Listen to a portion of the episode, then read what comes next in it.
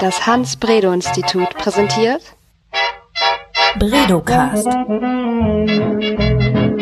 Wir erforschen was mit Medien.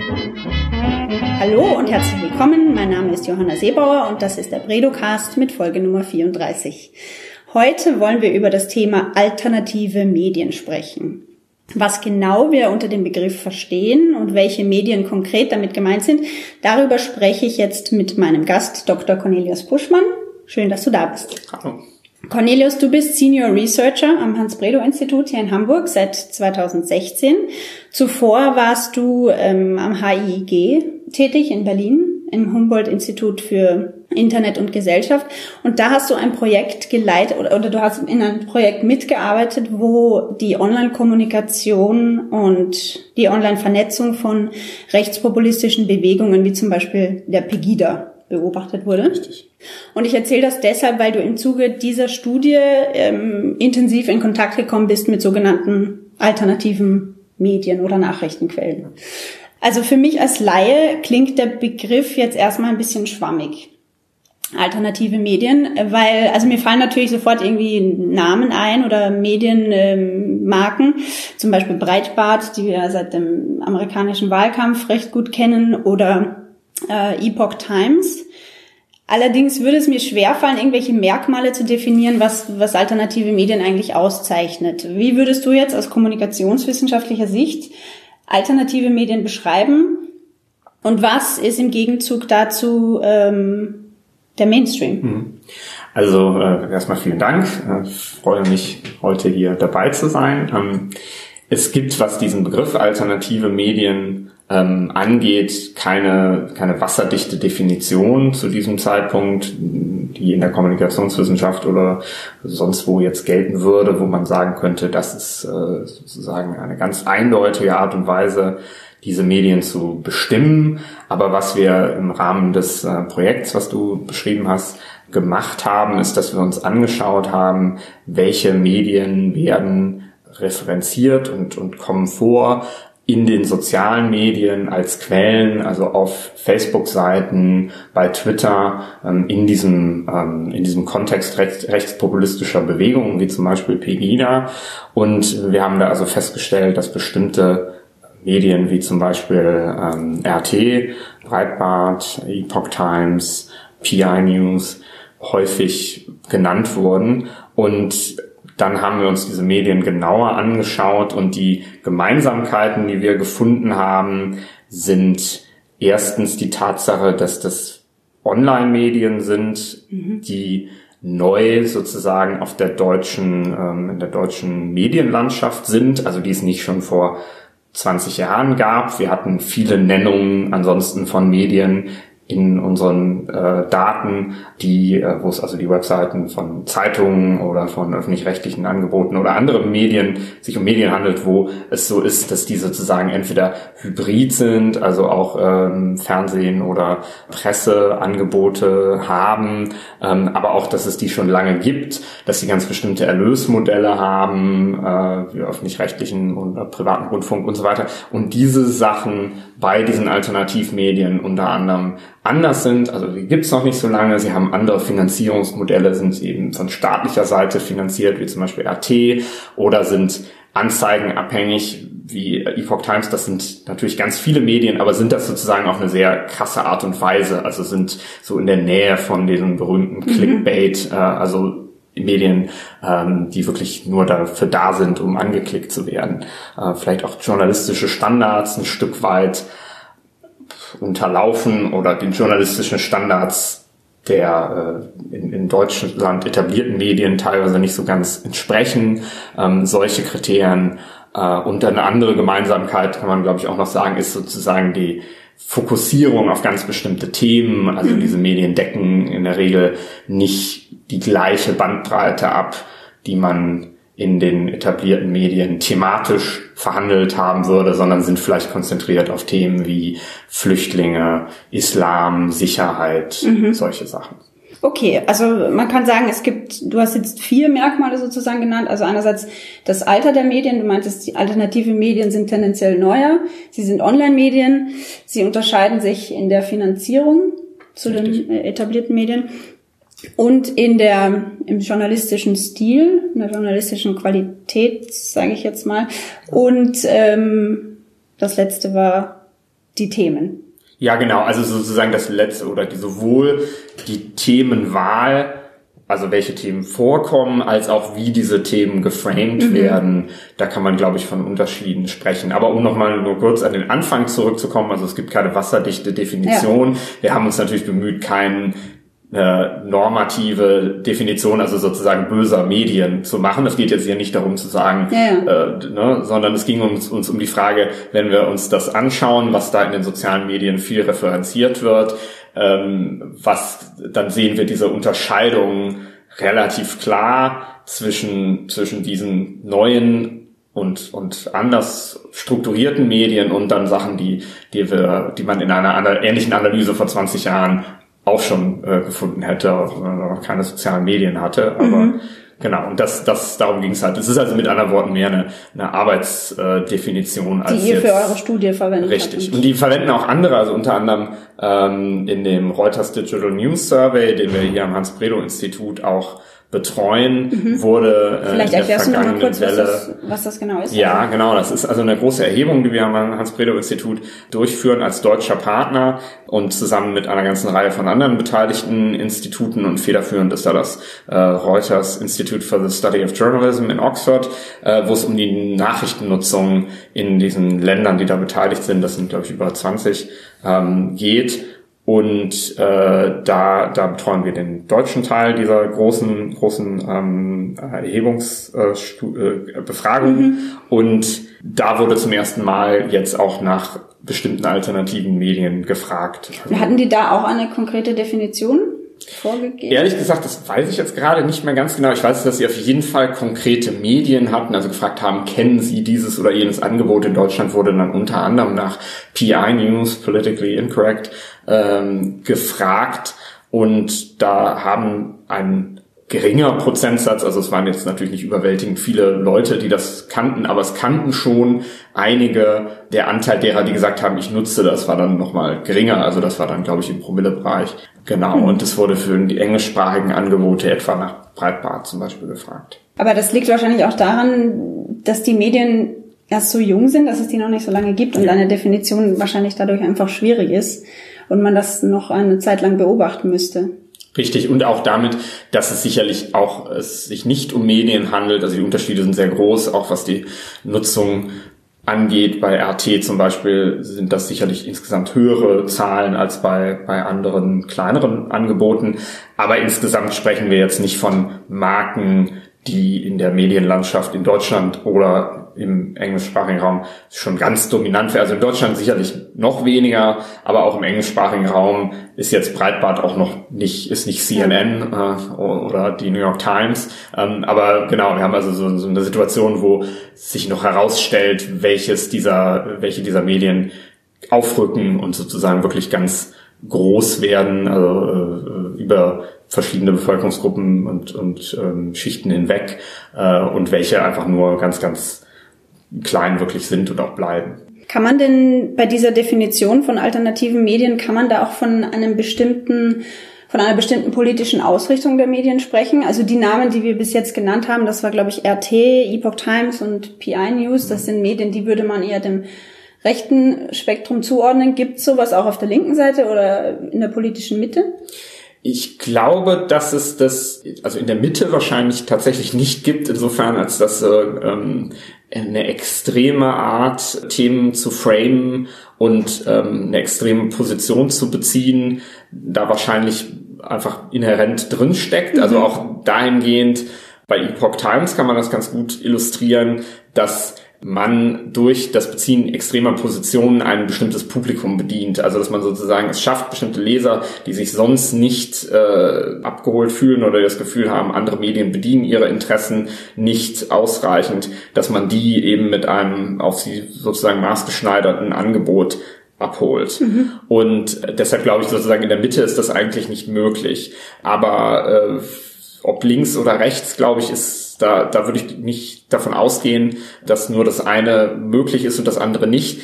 Ich glaube, was wir jetzt erleben im Moment ist eine Fokussierung auf auf eher rechte Medien, was damit zu tun hat, dass diese Bewegung, Bewegung wie Pegida, äh, besonders die sozialen Medien und Online-Medien als Alternativkanal entdeckt haben. Also nicht erst jetzt, sondern schon vor, vor Jahren, aber dass sozusagen wir jetzt die Reflexion davon sehen. Also da, da ist sozusagen mehr Notwendigkeit, einen ganz alternativen Medienkanal zu finden, eben soziale Medien, Online-Medien und äh, äquivalent dazu ist es, glaube ich, links so nicht der Fall gewesen oder im geringeren Umfang der Fall gewesen. Also die Vorstellung, wir können diese Position nur online ähm, beziehen und, und artikulieren, die ist, glaube ich, auf der, auf der rechten Seite stärker als auf der linken Seite.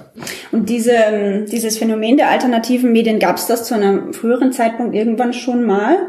Oder wurde das erst in den letzten Jahren mit diesen Bewegungen wie Pegida so richtig groß? Nein, das gab es unbedingt schon vorher und ist wirklich nicht neu. Also man sollte vielleicht korrekter oder äh, man kann noch genauer, wenn man möchte, von äh, alternativen Online-Medien mhm. sprechen, also nur um klarzustellen, dass es sowas wie äh, den Kopfverlag und äh, die junge Freiheit ja schon deutlich länger gibt und einfach generell Möglichkeiten zu finden, Medien äh, zu verbreiten und und ein Publikum zu erreichen. Natürlich, das ist äh, völlig unabhängig von den sozialen Medien und auch davor noch vom vom Internet. Also das eben machen Leute schon viel viel länger und tun das auch durchaus erfolgreich.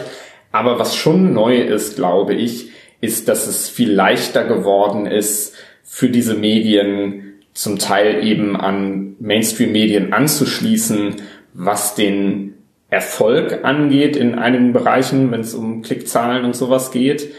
Und andererseits auch sozusagen in den Diskurs hineinzuwirken, also dahingehend, dass die, die Argumente, die da gebracht werden oder die ähm, äh, Themen, die da gesetzt werden, nicht mehr in einem völlig weit entfernten Kosmos existieren, also die sozusagen nicht wahrgenommen werden von den Menschen insgesamt und von den, von der, von den Mainstream-Medien sozusagen gar keine Rolle spielen, sondern dass es so eine, so eine Nähe äh, mhm. gibt, äh, dieser zwei Sachen. Also mit anderen Worten, alternative Medien gar nicht neu, aber früher doch eher eine Randexistenz äh, hast da, ich, geführt. Hast du da ein konkretes Beispiel für äh, Themen, die weiter weg waren vom, von der Aufmerksamkeit der Gesellschaft, die aber irgendwie so ein alternatives mhm. Medienuniversum kreiert haben? Also erstens ist es wahrscheinlich so, dass einfach Themen, die für Bewegungen wie Pegida eine Rolle spielen, einfach generell sehr in die öffentliche Debatte gerückt sind. Das ist passiert, also auch aus politischen Gründen, sozusagen nicht auf Grundlage von Dingen, die ausschließlich mit den Medien zu tun hätten. Auf der anderen Seite, also wenn es um Flüchtlinge oder Islam äh, geht, und auf der anderen Seite glaube ich, dass also zum Beispiel diese etwas diese verschwörungstheoretische Dimension, die es eben bei sowas wie PI News oder so gibt, früher eher in so eine Ecke gestellt worden wäre, der völligen, ähm, also dass das, das völlig spinnert ist sozusagen und jetzt vielleicht auch noch, aber jetzt äh, wenn das viele Menschen rezipieren oder Menschen das in den sozialen Medien teilen, wenn Menschen äh, Beitrag über Chemtrails oder über irgendwas anderes teilen, was so verschwörungstheoretisches Material ist, und das teilen viele, dann wird das ja zwangsläufig zu etwas, womit die Gesellschaft, also auch in Form von Mainstream-Medien, sich irgendwie beschäftigen mhm. müssen. Und wenn sie nur sagen, das stimmt ja doch nicht oder es ist ja lächerlich oder was auch immer, aber diese Möglichkeit, also die Agenda ein Stück weit mit zu beeinflussen, auch mit Sachen, die man früher die früher gar nicht so rezipiert worden wären. Das findet statt. Und man kann also, um konkrete Beispiele zu nennen, eben jeder Art von Beitrag in den Mainstream-Medien, der sagt, diese weit geteilte Geschichte ist fake oder wie auch immer, ist ja ein Stück weit ein Eingehen zwangsläufig der Mainstream-Medien mhm, auf, mhm. ähm, auf diese Alternativmedien. Auch wenn das wirklich sozusagen grundlagenlos ist, was da drin steht. Okay, das heißt, die, die Verbreitungsmöglichkeiten sind einfach viel einfacher geworden mit sozialen Medien und Internet. Ja. Vielleicht. Und auch, Entschuldigung, mhm. ganz kurz, und auch die Möglichkeit mit einem sehr geringen Budget oder also mit, äh, äh, je nachdem, wo, wie hoch man so ein Angebot hängt. Und wie gesagt, da sind dann Breitbart oder RT natürlich ganz andere Medienorganisationen, äh, äh, als, als das irgendein kleines Blog ist. Aber man kann sozusagen anfangen Und das haben auch, also zum Beispiel im Breitbartsfall würde das auch ungefähr stimmen. Man kann sozusagen mit sehr wenig beginnen und das dann so langsam sukzessive steigern. Man kann eben nicht äquivalent klein mit einem Fernsehsender oder einer Zeitung äh, beginnen. Ja. Das fällt relativ schwer, vor allen Dingen beim Fernsehsender. Ähm, vielleicht wollen wir kurz mal auf konkrete Medienmarken eingehen und du kannst vielleicht ein bisschen was dazu sagen. Ähm, oft haben wir jetzt das Wort Breitbart schon verwendet. Das ist, glaube ich, auch vielen bekannt, seitdem äh, Donald Trump seinen Wahlkampf geführt hat. Da wurde das bei uns so richtig bekannt. Was, was ist dieses Medium und was will es? Also es ist gestartet worden als äh, Huffington Post for the Right, also eine, ähm, ein ähnliches Angebot eben wie die äh, Huffington Post, nur für, für das rechte ähm, Spektrum, was finde ich so ein bisschen beinhaltet, dass man diese, diesen Ansatz eines ähm, schnell reagierenden Online-Mediums, was auch sehr auf Debatten setzt oder was sehr ähm, klare Positionen bezieht, eigentlich erstmal als Vorbild sich, sich nimmt, also sagt eigentlich, finden wir das gut, was die Huffington Post macht. Wir müssten das eben nur mal, es müsste es eben nur für rechts äh, geben. Und äh, das Ganze hat dann eben äh, im Vorfeld der äh, Präsidentschaftswahlen äh, ganz große ähm, Sichtbarkeit äh, erlangt und dann ja auch äh, zu Verflechtungen kann man sagen, also zwischen dem zwischen Breitbart und dem äh, und, und Donald Trump ähm, geführt. Äh, also man kann mit anderen Worten sehen, dass dieses Modell sehr erfolgreich geworden ist und dass es sich orientiert hat, als es gestartet wurde, eben an dem Erfolg von sowas wie der Huffington Post, also eben Online-Medium, Debatten stark und so weiter. Ähm, und, und das, das beinhaltet, also man hat sozusagen nicht gesagt, wir wollen jetzt den äh, investigativen Journalismus für rechts oder für mhm. was auch immer machen, sondern wir, wir wollen äh, äh, die Debatte, an der Debatte Teilnehmer, die Debatte auch ein Stück weit mitformen. Und ähm, das ist insofern gelungen, als dass man so große Verbreitung erreicht hat und ähm, so eine große Deckungsgleichheit auch mit den Unterstützern von Donald Trump erreicht hat. Sie haben ja von Anfang an sind damit ganz äh, offen umgegangen, haben klar gesagt, wir sind wir sind rechts und wir vertreten rechte Themen, rechte ja. Meinungen. Die haben auch äh, Donald Trump wahnsinnig unterstützt. Der ehemalige Chef, ich weiß nicht, ist er jetzt wieder, ist er jetzt wieder Chef, Steve Bannon, war ja, der Breitbart-Chef wurde dann ein enger Berater von Donald ja. Trump in seinem Wahlkampf und dann auch, als er Präsident war, dann wurde er gefeuert und ging ja. wieder zurück zu Breitbart. Ich weiß eigentlich gar nicht, wie genau, wie der Stand jetzt ist, ob er noch bei Breitbart ist oder nicht.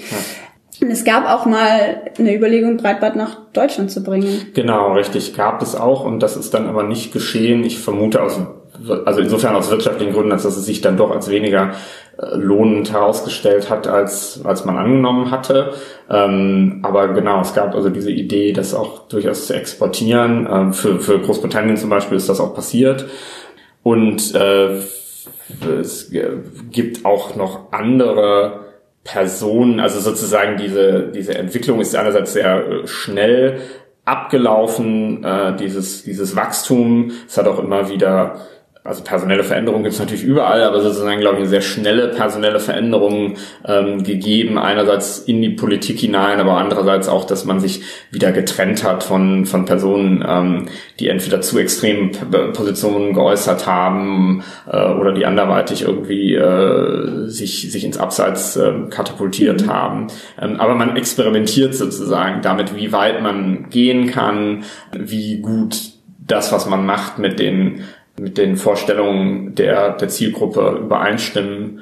Ähm, und da steckt natürlich auch ein Geschäftsmodell massiv dahinter. Also man kann damit natürlich auch viel Geld verdienen, dass man, ähm, und das tun ja auch andere alternative Medien, also den Leuten, diesen Zielgruppen das gibt, was sie wollen und was, und da sind wir wieder bei dem eingangs äh, Gesagten, äh, was sie vorher nicht gefunden haben ähm, in mhm. etablierten Medien. Ich habe mich gerade daran erinnert, dass vor einigen Monaten, glaube ich, äh, Alice Weidel von der AfD Steve Bannon von Breitbart äh, getroffen hat, als mhm. der in Europa war, weil sie sich mit ihm austauschen wollte über äh, seine, also über seine Erfahrungen in alternativen Medien. Sie hat da, mhm. glaube ich, auch den Begriff so verwendet.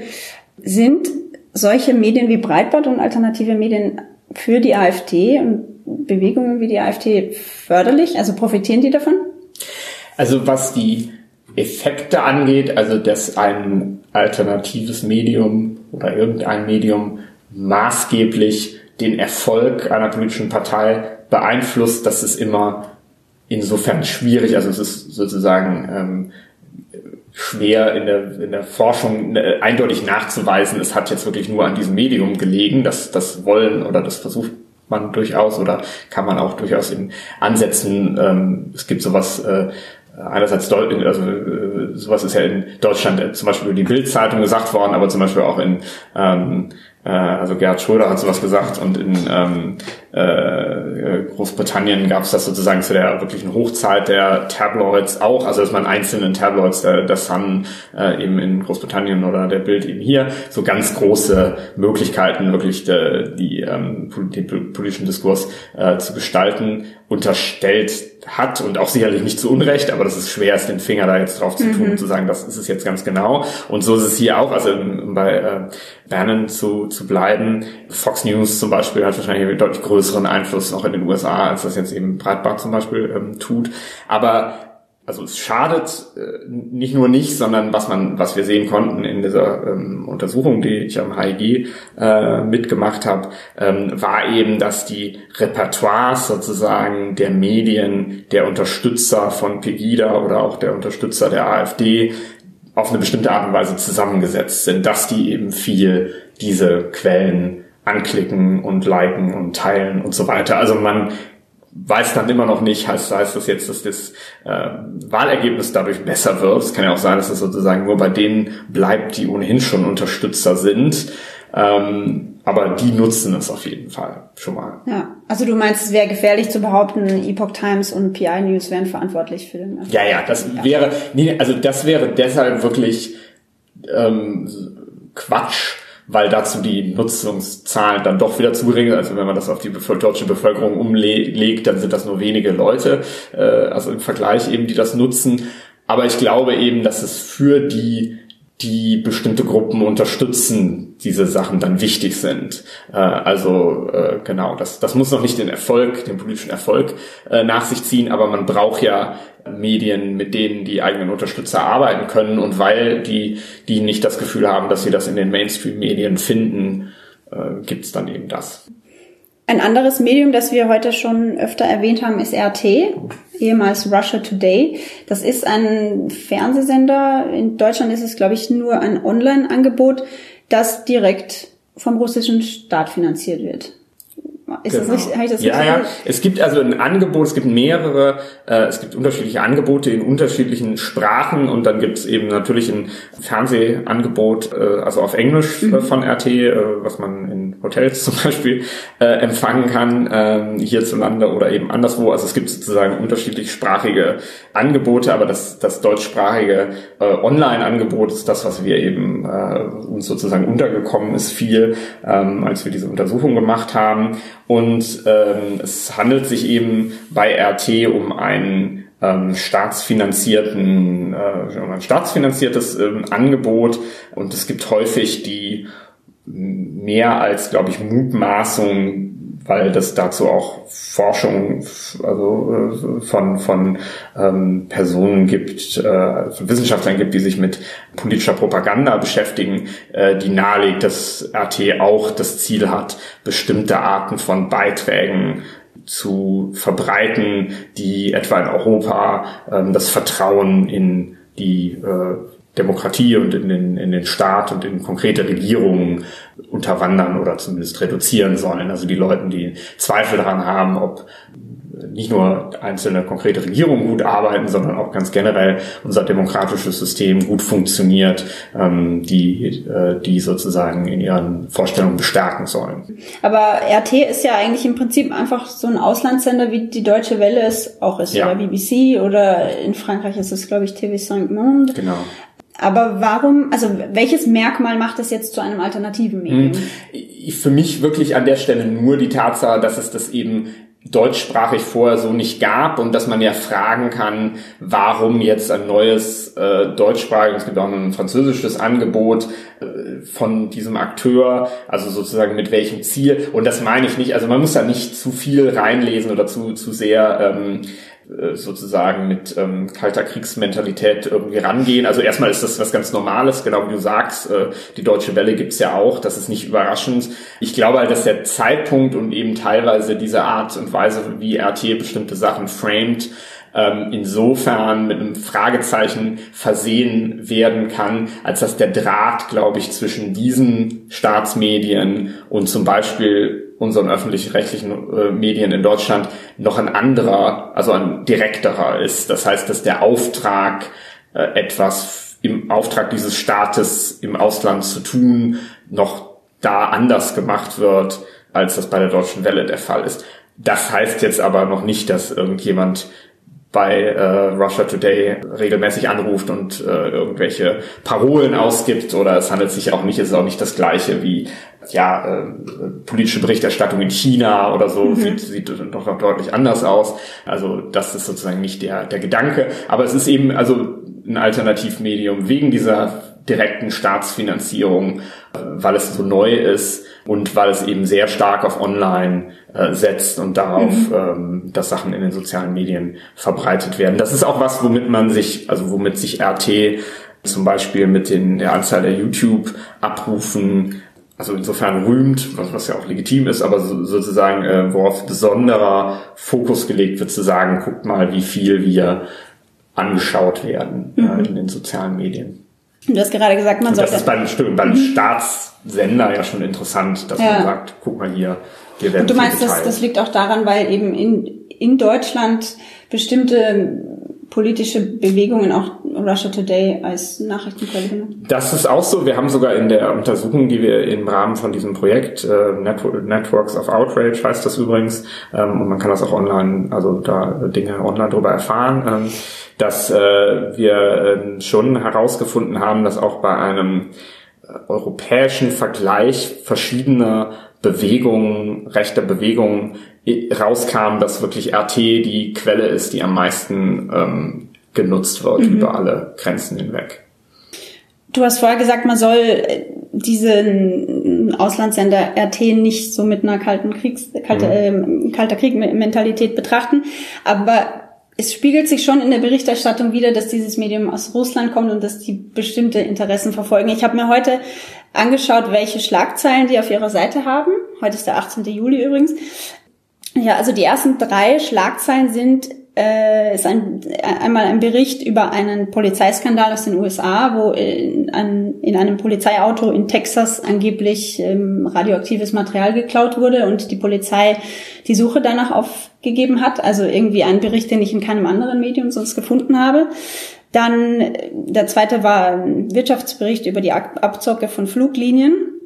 Der dritte war, also die dritte Schlagzeile war ein Interview mit einem Blogger, der äh, die WM über in Russland verbracht hat und der in einem Interview sozusagen mit den russischen Klischees aufräumt, der dann irgendwie sagt, also das ist alles gar nicht so homophob und äh, die Medien sind nicht zensiert und, und so. Äh, das waren so die ersten drei Artikel. Spannend fand ich heute, dass wenig bis gar nicht über den angeblichen Versprecher von Trump in Helsinki vor zwei Tagen berichtet wurde. Donald Trump war, war ja in Helsinki und hat dort Wladimir Putin getroffen und hat dort in einer Pressekonferenz äh, behauptet, dass er die ähm, Ergebnisse der FBI-Untersuchungen, dass Russland wohl in den amerikanischen Wahlkampf verstrickt war, dass er denen keinen Glauben schenkt und hat irgendwie sozusagen damit äh, Putin mehr vertraut als seinen eigenen Geheimdiensten. Und in den westlichen Medien diskutiert man heute darüber, ob dieser, dieser Versprecher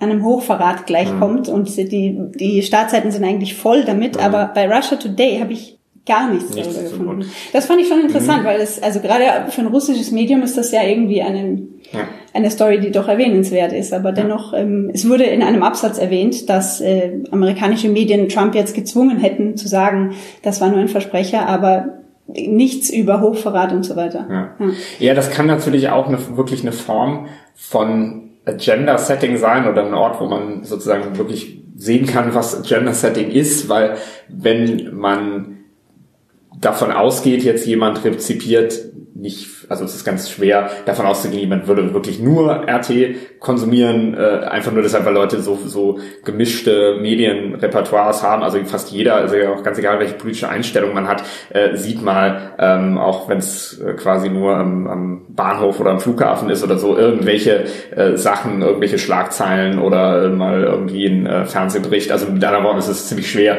wirklich jetzt sich nur äh, auf eine Quelle zu konzentrieren, aber angenommen, man, man präferiert jetzt RT ganz stark oder vertraut denen viel mehr als anderen, dann ist natürlich auch die Abwesenheit einer bestimmten Art von äh, bestimmte Art von Beitrag ähm, oder ein, ein Thema, welches so gar nicht aufkommt, eine Möglichkeit, dass Leute sagen, das ist auch nicht wichtig oder das habe ich, da habe ich gar nichts von gehört oder da weiß ich gar nichts äh, drüber, dass es stattgefunden hat. Und ich glaube, dass sowas ist die, also deshalb die Idee, weil es ist sozusagen, es geht nicht um overte, ganz klare Beeinflussung mit dem Holzhammer. Es geht darum, dass Leute bestimmte Themen vielleicht nicht sehen, dass sie die Themen ganz anders wahrnehmen. Also es geht darum, dass äh, Leute sich Sorgen um bestimmte Problemfelder machen. Also äh, es wird ja auch sehr viel über Kriminalität oder über Terrorrisiken oder sowas berichtet in diesen Medien weil diese, diese Sorgen, die dadurch geschürt werden, äh, auch, auch das Vertrauen ähm, äh, unterminieren, äh, mhm. gegebenenfalls. Also will, will heißen, dass daran kann man an den von dir genannten Beispielen kann man ganz gut erkennen, was da los ist, also auch eben ohne, dass man mit dem, mit der kalten Kriegsbrille agiert. Das muss nicht irgendeinen großen super Plan geben, was da das Ziel ist, aber das Ziel ist eben, dass bestimmte Sachen nicht auf der Agenda sind, die in Mainstream-Medien vielleicht, also die können ja übereinstimmend auch auf der Agenda sein, weil Medien sich natürlich auch an anderen Medien orientieren, aber gehen wir mal davon aus, es gibt irgendeinen Fall, vielleicht hier oder vielleicht ein anderer, wo man sagen kann, die sind dieser dieses Themas bei allen auf der Agenda, weil es eben alle Journalisten, unabhängigen Journalisten bei vielen deutschen Tageszeitungen äh, und so weiter das sagen, dass das ein wichtiges Thema ist. Dann kann man ja fragen, warum ist es da nicht auf, dem, mhm. auf der Agenda? Und dann kann die Antwort sein, naja, weil das vielleicht nicht gewollt ist von denen, die dafür bezahlen. Oder es ist eben aus einer anderen Perspektive einfach wirklich nicht so wichtig, was gerade ja. in Amerika, hoch, äh, in den USA Hochverrat, Hochverrat bedeutet. Ja. Ähm, ist es dann so gesehen, eigentlich eine Bereicherung für die Medienlandschaft, diese Medien, weil sie eine, eine Vielfalt der Perspektiven bedeuten? Äh, diese Frage kann man, also nicht nur kann man die ruhig stellen, sondern auf jeden Fall ist es so, äh, dass die sozialen Medien die Möglichkeit gegeben haben, eben für alle sich auszutauschen und, und so weiter. Also eben auch äh, für Personen, die Ansichten vertreten, die nicht, nicht nur nicht mehrheitsfähig sind, sondern die entweder am Rand der Gesellschaft sind oder die gesellschaftlich geächtet sind. Äh, und dann gibt's natürlich Sachen, die Aktivitäten online, die, die illegal sind, also Kinderpornografie oder so, die, die nicht geduldet werden und die blockiert werden und wo die Personen, die das verbreiten, ähm, strafrechtlich verfolgt werden, auch ziemlich international ähm, einheitlich sozusagen. Aber also ein politisches Spektrum, was sozusagen maximal breit ist und eben auch ganz extreme Ränder hat, das wird eben in den sozialen Medien viel stärker, äh, man kann wirklich sagen, viel besser abgebildet als in den traditionellen Medien. Und diese Personen können dann das Gefühl haben, sie werden gehört und sie können sich mit anderen vernetzen und austauschen auf eine Art und Weise, wie das vorher nicht möglich war. Also man kann sagen, so die, das Internet und die sozialen Medien demokratisieren ähm, dieses Spektrum, auch wenn man dann vielleicht zu dem Ergebnis kommen. Das ist aber, äh, also oder man, man kann definitiv zum Ergebnis kommen, das ist ja beunruhigend äh, teilweise, was passiert, aber das ist eben eine, einfach eine Konsequenz daraus, äh, dass wir das, äh, dass das alles möglich ist. Also das die Antwort auf deine Frage viel vielfältiger ist diese Landschaft auf jeden Fall und man kann nicht pauschal davon sprechen, dass es besser wäre, wenn man wenn man Dinge, wenn man Perspektiven jenseits des Mainstreams einfach nicht abbilden würde, dann, dann gäbe, weil es gab diese Perspektiven auch schon vorher, diese Perspektiven wurden nur vorher durch das Mediensystem im Prinzip weitgehend unsichtbar gehalten. Ich habe deshalb gefragt, weil in den vergangenen Jahren so das Gefühl aufgekommen ist, dass die Leute das Vertrauen in den Mainstream verlieren. Ich weiß nicht, ob das nur deshalb war, weil die Pegida einfach so laut war und das Schlagwort Lügenpresse so verbreitet hat. Aber man könnte dann dadurch Angst bekommen, dass so eine Medienparallelgesellschaft entsteht. Also die äh, Ergebnisse aus zum Beispiel dieser Reuters-Befragung geben da eher äh, Anlass zum Optimismus dahingehend, dass das Medienvertrauen in Deutschland insgesamt hoch ist, also höher als man das vielleicht äh, annimmt und auch ähm, nicht, nicht wirklich gesunken ist. Also es gab so einen äh, Knick oder ich glaube, wir haben eine Entwicklung, wo es etwas gefallen und dann wieder gestiegen ist, aber man kann nicht davon sprechen, dass das wirklich mehrheitsfähig äh, oder mehrheitlich so, so ist man kann davon sprechen, dass es einzelne Gruppen gibt, bei denen das stattfindet oder bei denen so eine Abwendung passiert. Wobei schwer zu sagen ist, ob die sich vorher schon abgewandt hatten. Also ist es wirklich so, dass, dass äh, die von, von einem vertrauensvollen Verhältnis zu den Mainstream-Medien übergegangen sind zu einem, zu einem Miss Misstrauen oder ist es so, dass es die gleichen Leute sind, die vorher schon ähm, dagegen waren. Ähm, äh, aber also genau, das Medienvertrauen insgesamt ist ziemlich hoch und eine Verzerrung, die wir in den sozialen Medien generell haben, ist immer, dass die am lautesten schreien, eben wahrgenommen werden. Und das heißt eben auch zum Beispiel, dass Leute mit extremen Ansichten sich zum Teil sehr, sehr viel äußern und das in den sozialen Medien dann so wirkt, als sei das eine mhm. Mehrheit. Und es ist keine Mehrheit, es ist äh, eben oft eine, eine, nur eine laute, laute Minderheit. Okay. Ja. Lass uns noch mal kurz über ein anderes Medium sprechen, das wir schon einige Male erwähnt haben, heute Epoch Times. Was ist ähm, dieses Medium und was macht es zu einem alternativen Medium? Das ist ein äh, ursprünglich aus den USA äh, kommendes Medium, Online-Medium, welches dann eben auch äh, seit jetzt eine, eine, Reihe von Jahren ein deutschsprachiges Angebot hat ähm, und ähm, aus China kommt, dahingehend, dass es von Exil-Chinesen ähm, gestartet wurde, die Falun Gong nahestehen. Das ist also eine spirituelle Bewegung. Ähm, ich glaube, also ich glaube, den Begriff Sekte könnte man an dieser Stelle nicht an, äh, nicht gebrauchen oder sozusagen, der ist ein bisschen zu stark, aber es ist eine Art von spiritueller äh, Gruppe von Personen, die sich eben auf äh, Grundlage von, von spirituellen Überzeugungen äh, zusammenfinden und die in China äh, selbst von, äh, vom Staat stark unterdrückt werden, die sich also sozusagen in äh, gegen ja sozusagen gegen gegen den die Staatsführung in, in China sehr ähm, behaupten müssen oder äh, es schaffen müssen sozusagen dieser Verfolgung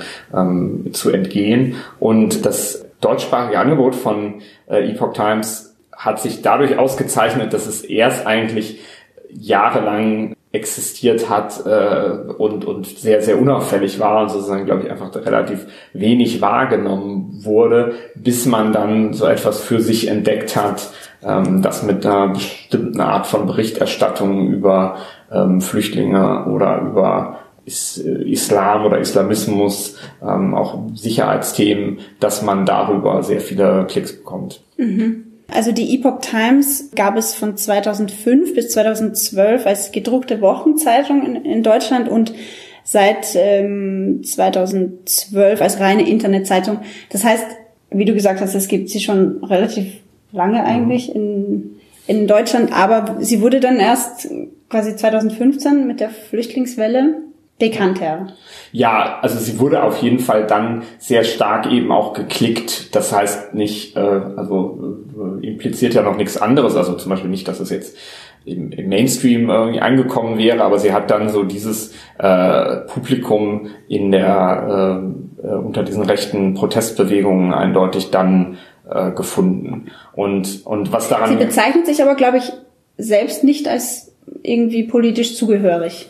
Genau, also das äh, kann man auch insofern nicht sagen, als dass daraus wer also im äh, Gegensatz zu Breitbart zum genau. Beispiel, die das auch Nein, nein, sagen. richtig. Also man kann eben da nicht davon sprechen, dass es sozusagen gestartet worden ist als politisches Programm oder das Programm eines politischen Mediums, welches an ganz bestimmten Stelle äh, im, im Spektrum Position bezieht, das war eben nicht die Idee hinter sowas wie Epoch Times, sondern ich glaube eher, dass man mit einem journalistischen Angebot einfach auch kommerziellen Erfolg haben wollte. Und, ich glaube, das ist am Anfang vergleichsweise weniger gelungen und dann dadurch stärker gelungen, dass man äh, seine Berichterstattung wirklich verändert hat, dahingehend, dass man diese sehr ähm, tendenziöse äh, Sichtweise auf diese, auf diese Themen ähm, angewandt hat. Mhm. Ich habe heute auch wieder nachgeguckt, was, was heute die Schlagzeilen waren. Und es geht eigentlich nur um Migration so auf der Startseite. Die haben sogar auf ihrer Startseite eine eigene Rubrik, die sie diesem Thema gewidmet haben, wo dann, also das, die Rubrik Migration, wo es dann eben nur um, um Artikel über ähm, Flüchtlinge und Migranten ja. geht. Das ist schon einigermaßen erstaunlich. Ja, und was man vielleicht sich dann verdeutlichen muss nochmal, ist, dass wir jetzt Mitte 2018 dieses Thema ja insgesamt sehr stark auf der Agenda haben, auf der Medienagenda und das ja auch nicht erst seit, seit gestern, aber dass in der Epoch Times das schon 2015 und auch schon kurz davor, also sozusagen schon viel länger ein Thema ist und dass man schon da ein, ein wenig davon sprechen kann, dass der Diskurs aus dem alternativmedialen Spektrum in den Mainstream geschwappt ist, auch wegen der politischen und gesellschaftlichen Entwicklung, aber eben, also äh, da, da sieht man ein, ein Muster des Aufgreifens dieses Themas äh, vor, äh, vor anderen Medien, ähm, das eben in diese Medien äh, hinübergeschwappt zu sein scheint. Mhm. Und das Epoch Times wird ja auch deswegen von äh, den Lesern geschätzt, weil sie dieses, dieses Thema einfach schon ewig behandeln und auch nicht loslassen, also das Thema Migration.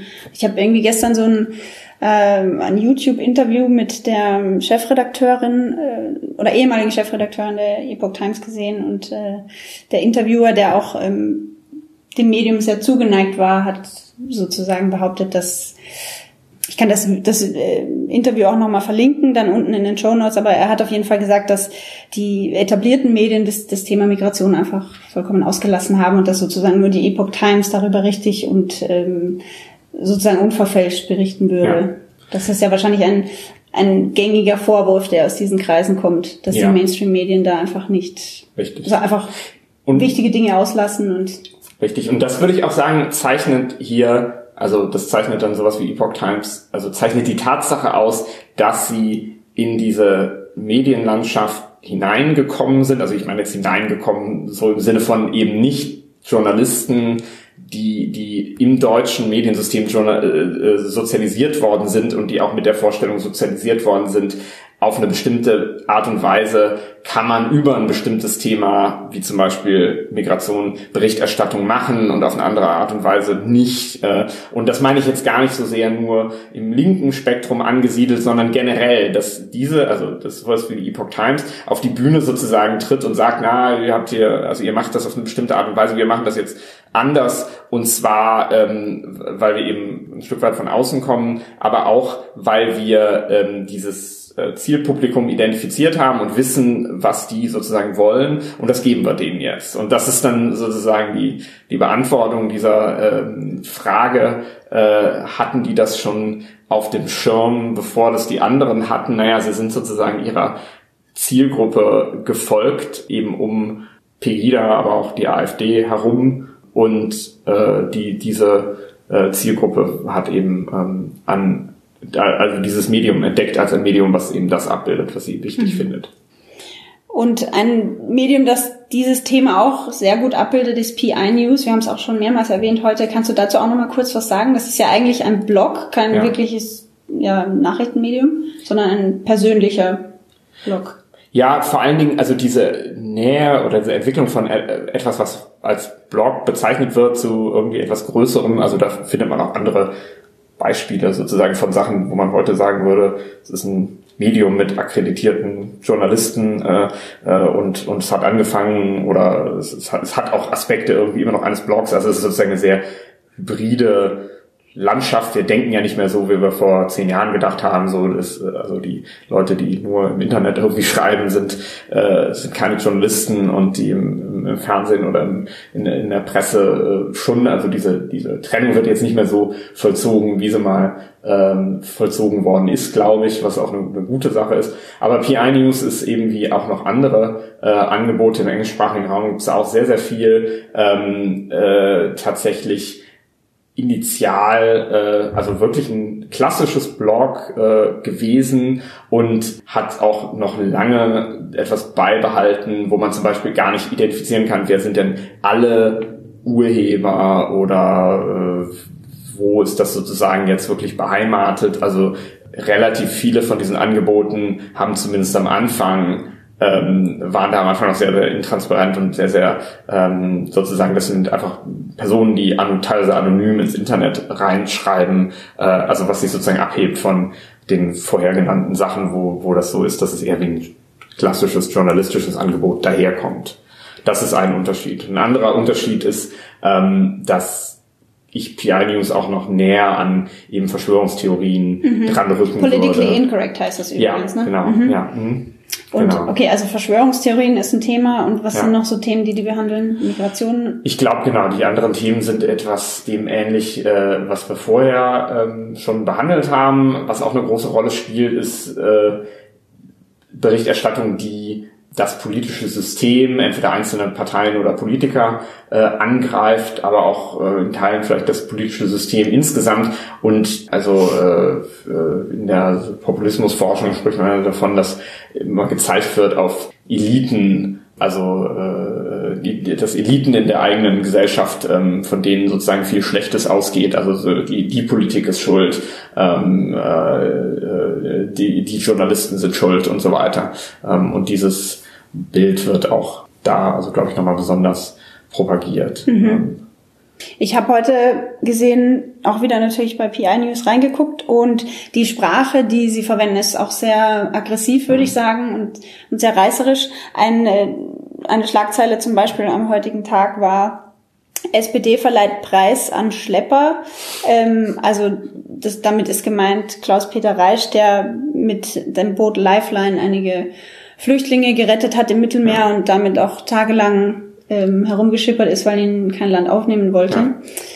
Auf PI News wird er eben als Schlepper bezeichnet. Dann eine andere, eine andere Schlagzeile war Fokus Propagandavideo zu Merkels Geburtstag. Angela Merkel hatte gestern Geburtstag und der Fokus ist mit dem Mikrofon durch die Straße gelaufen und hat Leute befragt, ähm, was sie der Kanzlerin zum Geburtstag wünschen und PI News bezeichnet das nun als Propagandavideo. Also solche, so Ja. ist halt die Sprache. Ne? Ja.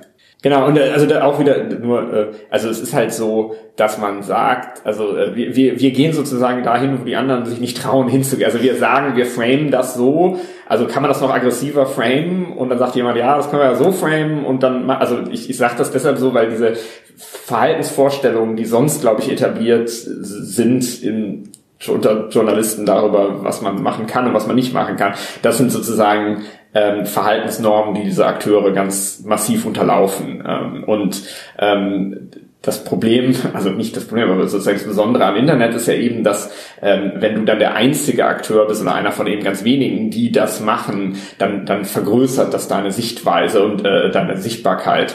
Und ähm, das ist ja ein, also das wäre ja vorher nicht so möglich gewesen. Ich hätte mich alleine hinstellen können in die Fußgängerzone und sagen können, ich sag die Dinge, die sonst keiner sagt, aber das, den hätte es interessiert, niemanden. ne? Aber jetzt ist es sozusagen so äh, Angebot und Nachfrage mäßig, wenn Leute sagen, das ist für mich Ehrlichkeit, äh, wenn man sagt, äh, das äh, Interview mit äh, oder die äh, Passanten zu interviewen zu Angela Merkels äh, Geburtstag, das ist Propaganda. Äh, die, die das äh, für zutreffend halten, die gehen dann eben dahin. Ähm, Und das sagen im Übrigen auch, also wenn man sich Befragungen anguckt, Leute, die Alternativmedien konsumieren, sagen ähm, auch genau sowas, da bekomme ich sozusagen die, die Wahrheit her, die es ähm, bei den klassischen Medien nicht gibt. Kann man denn den typischen Leser oder die typische Leserin so beschreiben von so Alternativmedien? Also tatsächlich ist es soziodemografisch so, dass das ähm, in dieser auch dieser Untersuchung von Reuters ähm, noch so sich darstellt, dass es keine für Deutschland keine ähm, eindeutigen Muster gibt oder dass eben gar keinesfalls so ist, dass es nur eine bestimmte Altersgruppe ist äh, oder ähm, dass man da äh, entweder beim Alter oder bei der Bildung oder beim Einkommen mit dem Finger auf etwas zeigen könnte und sagen könnte, dass da gibt es einen eindeutigen Zusammenhang. Das ist nicht so, sondern es ist ziemlich gestreut. Äh, und ähm, wenn ich es richtig im Kopf habe, dann ist für zum Beispiel ähm, Großbritannien es beispielsweise sogar so, dass Nutzer jünger sind tendenziell als der Mainstream. Also es gibt jedenfalls solche, es gibt Tendenzen, wo man sagen kann, es hat also in diesen Tendenzen was mit dem geänderten Mediennutzungsverhalten zu tun. Also, also weil ich, weil der Mainstream äh, äh, fernsieht und, und zum Beispiel öffentlich-rechtliche Angebote konsumiert und das sozusagen bei älteren Nutzern sehr habitualisiert ist, die das immer schon so machen, ist dann der, der sagt, ich konsumiere aber ganz primär RT oder, oder Epoch Times, äh, da, also eben das war für Großbritannien, dann tatsächlich eher ein äh, jüngerer mhm. Nutzer, äh, nicht ein älterer. Und ähm, wir haben ja jetzt feststellen können, wenn wir jetzt so das, die einzelnen Beispiele, die einzelnen Medien vergleichen, dass die während der Flüchtlingswelle, als das so angefangen hat, 2015, viel Aufmerksamkeit bekommen haben. Kann man daraus schließen, dass für das Großwerden alternativer Medien eine bestimmte politische Grundstimmung als Voraussetzung gelten muss? Muss es irgendwie besonders polarisiert sein, die Gesellschaft, damit alternative Medien groß werden können? Ja, das würde ich unbedingt sagen. Mhm. In der Art und Weise, wie wir eben über diese über alternative Medien sprechen, also mit dem vorher äh, Gesagten, äh, in dieser äh, Denkweise oder, oder ähm, Schreibweise, äh, ist es auf jeden Fall so, dass sie Polarisierung, politische Polarisierung brauchen, ähm, dass sie auch profitieren von Medienereignissen, äh, also äh, großen Schocks oder, oder äh, Ereignissen, ob das jetzt sowas wie der Brexit ist, ähm, aber auch sowas wie Terroranschläge zum Beispiel, dass das besonders ähm, Wasser auf die Mühlen sozusagen dieser Medien sind, während eine beruhigtere Grundstimmung oder Konsens oder äh, ja weniger weniger ähm, weniger aufgeladene äh, gesellschaftlicher Dis Diskurs wahrscheinlich eher dazu führt, dass, dass, äh, dass die weniger haben, worüber sie schreiben können. Die Frage ist, ob äh, sozusagen so wie Nachrichten generell heutzutage funktionieren, wir in eine Situation kommen können, wo, wo das alles sozusagen wieder ganz ruhig zugeht. Ähm, das ist schwer zu sagen, aber ich glaube, dass zumindest man nicht davon ausgehen sollte, es bleibt immer so, wie es ist und diese, diese gute Grundlage, die ich beschrieben habe, für den Erfolg dieser Alternativmedien ist immer vorhanden. Es kann gut sein, und das sieht man so fast vielleicht schon angedeutet in diesen ähm, Befragungsergebnissen, dass zum Beispiel das Medienvertrauen eher wieder gestiegen ist. Also das ist sozusagen, es gibt ähm, auf der, ähm, in der Wahrnehmung vieler Bürger ähm, gibt es jetzt äh, diese, diese äh, Quellen von extremen Positionen und so weiter. Also die Leute wissen, dass es das gibt und viele sagen, ja, das will ich aber nicht oder so. Also mit anderen Worten, man muss nicht davon ausgehen, dass es immer erfolgreicher wird. Es kann auch sein, dass ähm, gerade das dazu führt, dass das Vertrauen in den Journalismus insgesamt ähm, doch wieder gestärkt wird. Ähm, dass die Leute das jetzt gegenüber vor einigen Jahren viel stärker äh, identifiziert haben. Cornelius, wir müssen langsam zum Ende kommen. Eine letzte Frage hätte ich noch. Wie siehst du denn die Zukunft dieser Alternativmedien? Ist das jetzt ein temporäres Phänomen oder wird uns das in Zukunft begleiten? Ich glaube, das wird uns prinzipiell in Zukunft begleiten. Ich glaube, viel hängt davon ab, wie sich zum Beispiel die sozialen Medien, die großen sozialen äh, Medienplattformen, äh, die es in den sozialen Medien gibt, also Facebook, Twitter etc., sich positionieren und zwar deshalb, weil die sozusagen zwischen den Alternativmedien und den Nutzern stehen und zwar noch in einem stärkeren Maße, als das jetzt bei der Tagesschau oder so der, der Fall ist. Also diese Alternativmedien brauchen die, diese Vermittlung durch sowas wie Facebook und, ähm, und Twitter sehr, sehr oft. Und deshalb könnte sich das alles nochmal sehr stark verändern, wenn äh, sich jetzt eine Situation entstünde, in der äh, diese äh, Alternativmedien ja äh, teilweise sozusagen nicht nicht durchgelassen oder nicht mehr so priorisiert angesetzt muss muss nicht äh, geblockt oder verboten werden, aber auch allein schon, wenn solche bestimmte Medienangebote gegenüber anderen nicht mehr so weit oben in den Google-Suchergebnissen oder nicht mehr so äh, sichtbar in den äh, im Facebook äh, sind, ähm, dann kann das schon eben sozusagen auch ganz starke Auswirkungen haben. Also ich glaube, die Alternativmedien haben eigentlich einen, äh, einen, einen sicheren Stand, äh, weil sie Menschen ähm, erreichen, die sich von dem etablierten Spektrum ähm, nicht richtig verstanden fühlen ähm, und weil es jetzt diese technologischen Möglichkeiten gibt. Aber es kann eben sein, dass sich die Situation wieder ändert, wenn diese sehr machtvollen Zwischeninstanzen der Social-Media-Plattformen sich in Zukunft anders aufstellen. Mhm. Cornelius, vielen Dank für Gerne. das wirklich interessante Gespräch. Danke. Bei unseren Zuhörerinnen und Zuhörern bedanken wir uns fürs Zuhören Und falls es Fragen, Anregungen oder Kritik gibt, kann man uns auch gerne schreiben unter podcast.hans-bredow-institut.de. Wir wünschen eine schöne Woche und verabschieden uns. Tschüss. Tschüss. Bredocast. Wir erforschen was mit Medien.